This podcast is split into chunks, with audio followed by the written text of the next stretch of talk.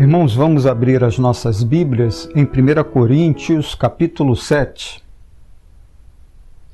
Abra sua Bíblia em 1 Coríntios, capítulo 7, vamos ler até o versículo 9. Diz assim a palavra do Senhor: Quanto ao que me escrevestes, é bom que o homem não toque em mulher, mas por causa da impureza, cada um tem a sua própria esposa e cada uma o seu próprio marido. O marido conceda à esposa o que lhe é devido, e também, semelhantemente, a esposa ao seu marido. A mulher não tem poder sobre o seu próprio corpo, e sim o marido. E também, semelhantemente, o marido não tem poder sobre o seu próprio corpo e sim a mulher. Não vos priveis um ao outro, salvo talvez por mútuo consentimento por algum tempo, para vos dedicardes à oração e novamente vos ajuntardes, para que Satanás não vos tente por causa da incontinência. E isto vos digo como concessão, e não por mandamento. Quero que todos os homens sejam tais como também eu sou. No entanto, cada um tem de Deus o seu próprio dom, um na verdade de um modo, outro de outro. E aos solteiros e viúvos digo que lhes seria bom se permanecessem no estado em que também eu vivo. Caso, porém, não se dominem, que se casem, porque é melhor casar do que viver abrasado. Meus irmãos, uh, o capítulo 7, o apóstolo Paulo ele está respondendo questões sobre uh, viver uma vida de solteiro, viver a vida de casado, a impureza sexual. Ele recebeu esses questionamentos por meio de carta primeiro versículo ele diz assim: quanto ao que me escreveste. Então ele agora começa a responder o que recebeu de questionamento através de carta desta igreja. A frase seguinte parece ser um, um moto que estava rodando pela igreja e que também foi usado, foi colocado nesta carta. Não tem pessoas que nos fazem pergunta e já colocando a resposta no final? Possivelmente essa carta chegou até o apóstolo Paulo fazendo a pergunta né, sobre as questões do solteiro, de impureza sexual, tal, e colocando: não é bom que então é, a gente oriente para que é, os homens não venham tocar em mulher, não venham casar? Ah, então vamos ler o primeiro versículo para entender? Leamos. Quanto ao que me escrevestes, é bom que o homem não toque em mulher. Então parece que o apóstolo Paulo está é, repetindo o que eles colocaram na carta. É bom que o homem não toque em mulher. Tudo bem, o apóstolo Paulo repete, mas vírgula. O apóstolo Paulo acrescenta algo para alertar a igreja, fazer a igreja enxergar mais longe, entender os perigos ver o que não estavam conseguindo ver. Aí o versículo 2: Mas por causa da impureza, cada um tem a sua própria esposa e cada um o seu próprio marido. Então, o apóstolo Paulo vai abrir os olhos da igreja. É como, olha, não é bem assim como vocês estão falando, não. Tem um certo sentido, mas vocês têm que ver por aqui, ó. A impureza é grande. Corinto era a cidade da impureza, a prostituição no meio da rua, caçando os homens, segurando os homens pela mão, puxando os homens. O adultério era intenso. O adultério era intenso nesta cidade, porque as prostitutas estavam lá, né, a busca, seduzindo os homens. E o apóstolo Paulo vai falar então para os irmãos: olha, falar para este, para os irmãos, para os homens, não se casar, não ter a sua mulher, é um, é um perigo, porque vocês estão num lugar onde a impureza é intensa. E não são todos que conseguem se controlar, não são todos que têm o autocontrole, não têm este dom de viver solteiro, de maneira que consigam controlar os seus impulsos sexuais.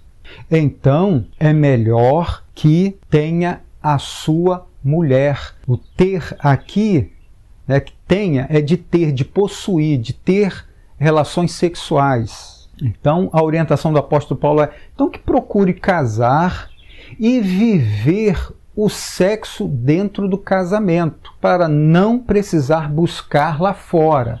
A apóstolo Paulo então começa a expandir a visão aqui, respondendo, fazendo eles enxergar para vencer essa questão da impureza e não deixar entrar na igreja.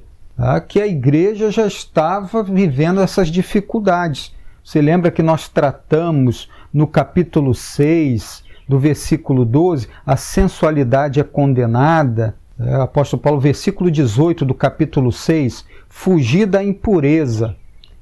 Tá? Ele chama para fugir da impureza. Então era uma situação delicada a igreja de Corinto, a igreja vivendo numa cidade onde a prostituição é intensa, o pecado é intenso.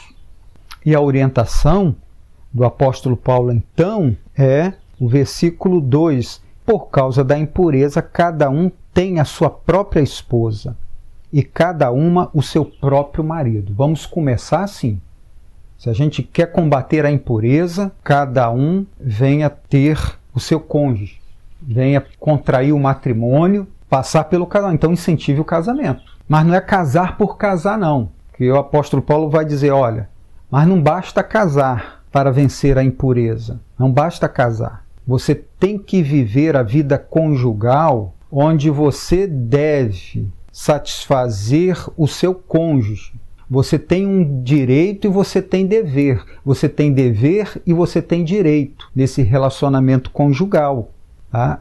Ambos. Não é só um que tem direito, não é só um que tem dever, ambos têm. E ele vai falar no versículo 3.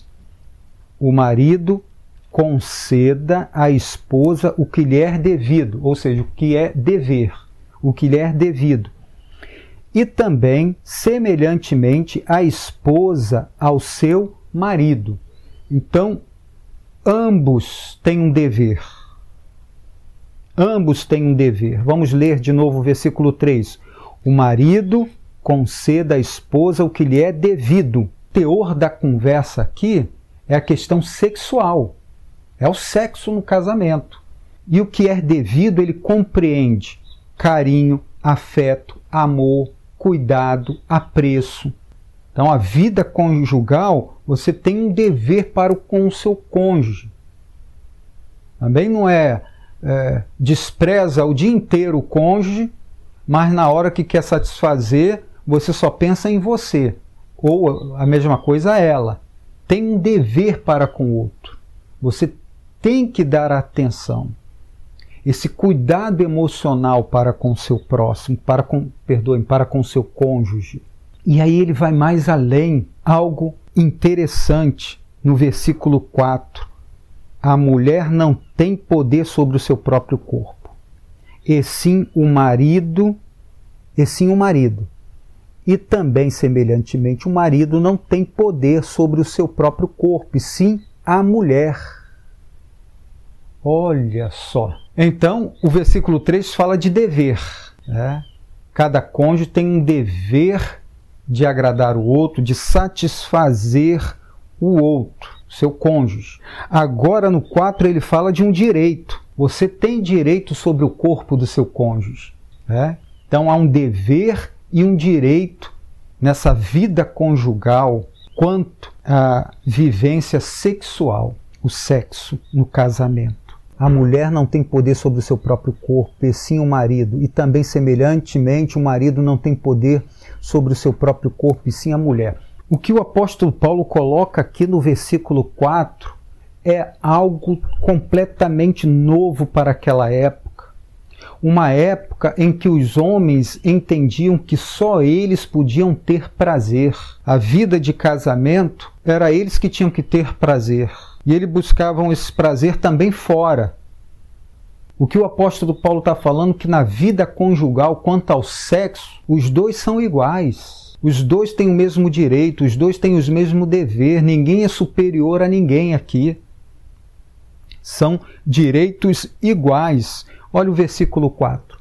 Desde o versículo 3, o apóstolo Paulo fala do homem e fala da mulher com os mesmos deveres e direitos. Versículo 4. A mulher não tem poder sobre o seu próprio corpo, e sim o marido e também, semelhantemente, o marido não tem poder sobre o seu próprio corpo, e sim a mulher. Então, é um satisfazendo o outro.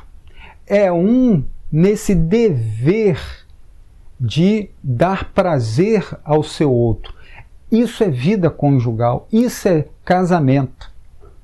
Então, se quer evitar as impurezas e você não tem o dom para viver solteiro, então case. Mas casar tem que estar bem claro, bem entendido que você tem deveres e você tem direito. Você tem que ter prazer, mas também dar prazer. Esse capítulo 7 é complicado, mas a gente precisa trabalhar ele. A gente não pode ser seletivo no, no texto bíblico e apresentar para a igreja só aquilo que pode se falar. Está na Bíblia para ser tratado e a gente está fazendo isso agora, não vamos pular não, tá? Agora o apóstolo Paulo vai falar de algo importantíssimo, sobre privar. Você negar sexo ao seu cônjuge, à sua esposa, ao seu esposo. Isso não pode acontecer. O versículo 5, o apóstolo Paulo inicia com um não. E ele diz assim: ó, Não vos priveis um ao outro você não pode negar. A gente já viu lá que o seu corpo, quem tem o poder sobre ele, é o seu esposo. E o esposo, a mesma coisa. Você sabia que o, o conflito conjugal, conflito que existe no casamento, o sexo, de certa forma, está sempre no meio? Porque se há um conflito na vida conjugal é, houve um desentendimento lá do casal, primeira coisa que eles fazem é privar o outro de sexo. Estou chateado, aí nego o sexo, né? Então já está o sexo aí sendo usado diante de uma situação delicada. Está sendo negado diante de um conflito. E quando no casamento tem a falta de sexo, o conflito vem. As pessoas ficam mais irritadas, ficam impacientes, vem o conflito, vem a confusão.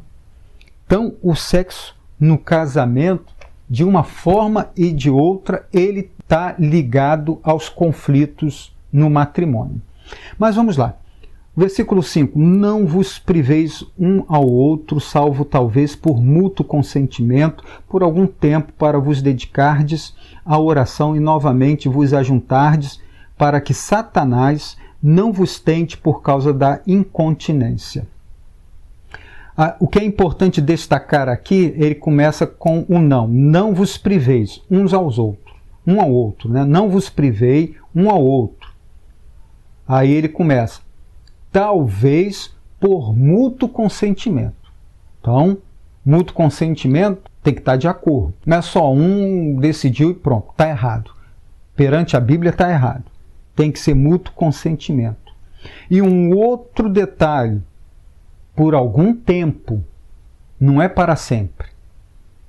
Então, privar do sexo, privar o outro do sexo, tem que ser mútuo consentimento, e ainda que haja um mútuo consentimento, não pode ser por, por um longo tempo, é por algum tempo. Que algum tempo é esse?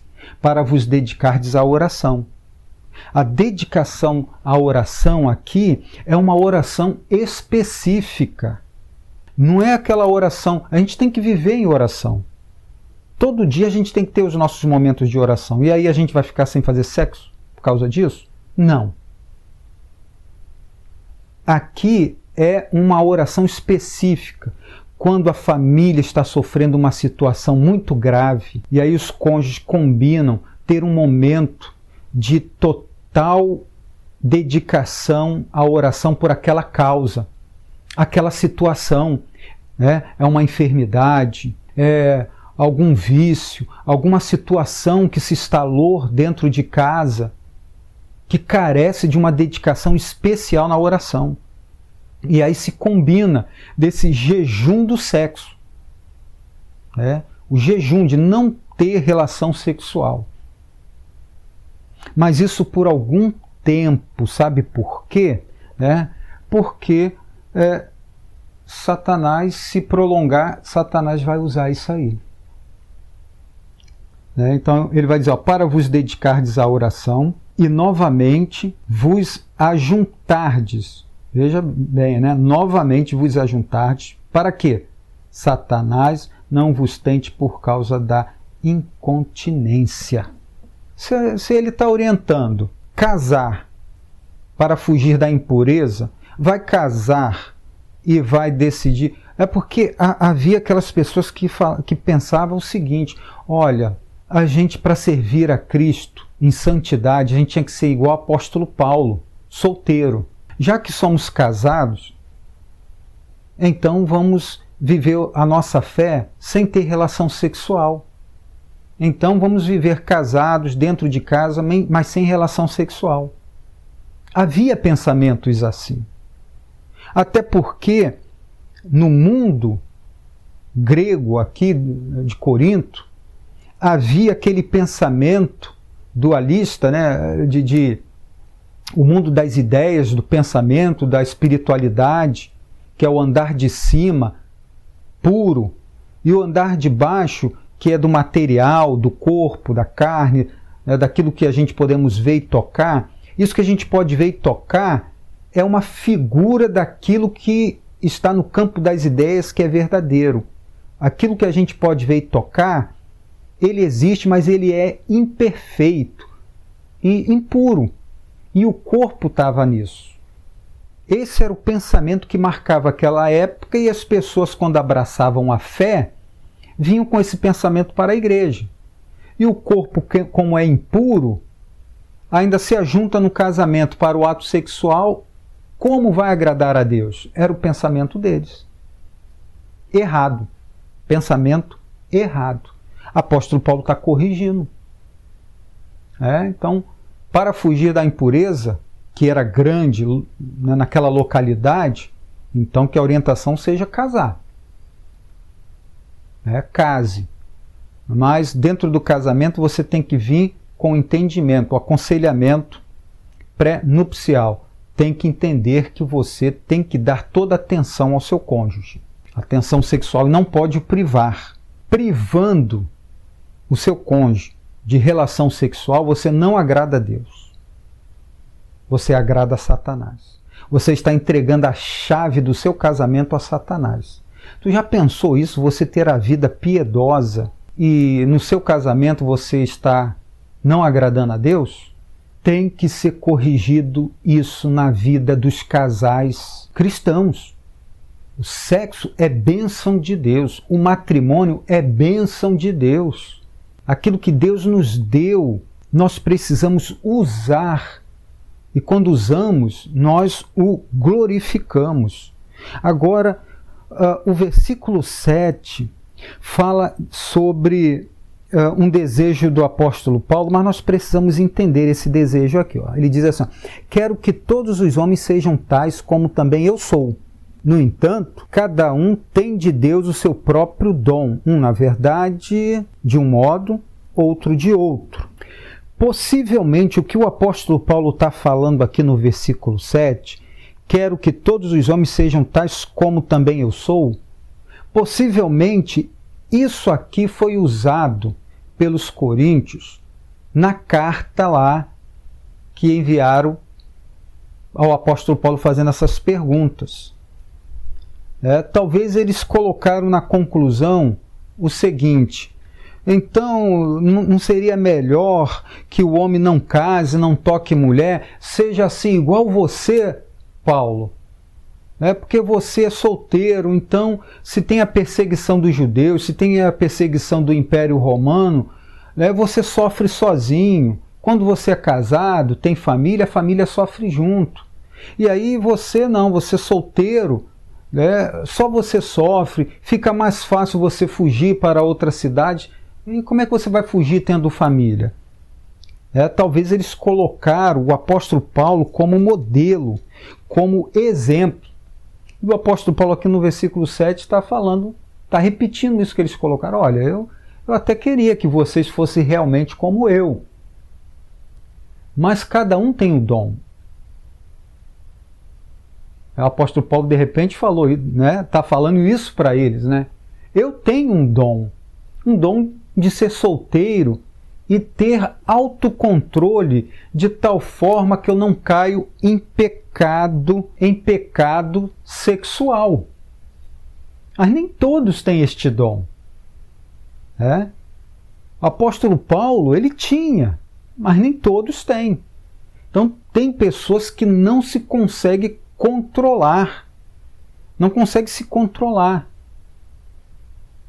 E aí ele vai falar no versículo 9: Caso, porém, não se domine, que se casem, porque é melhor casar do que viver abrasado. É melhor casar do que viver abrasado. Não tem o dom? Né? Então, realmente, você deve aí já se lançando ao casamento, à vida conjugal.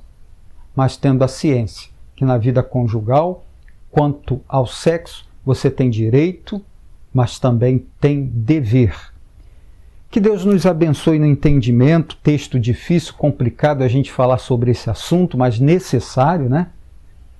Que Deus nos ajude a viver a vida conjugal de maneira que agrade a Deus. De maneira que agrade a Deus. É difícil a gente falar sobre isso, mas a gente precisa explicar a Bíblia de maneira que a gente venha aplicar a palavra de Deus na nossa vida, porque o nosso desejo é viver de maneira que agrade ao Senhor.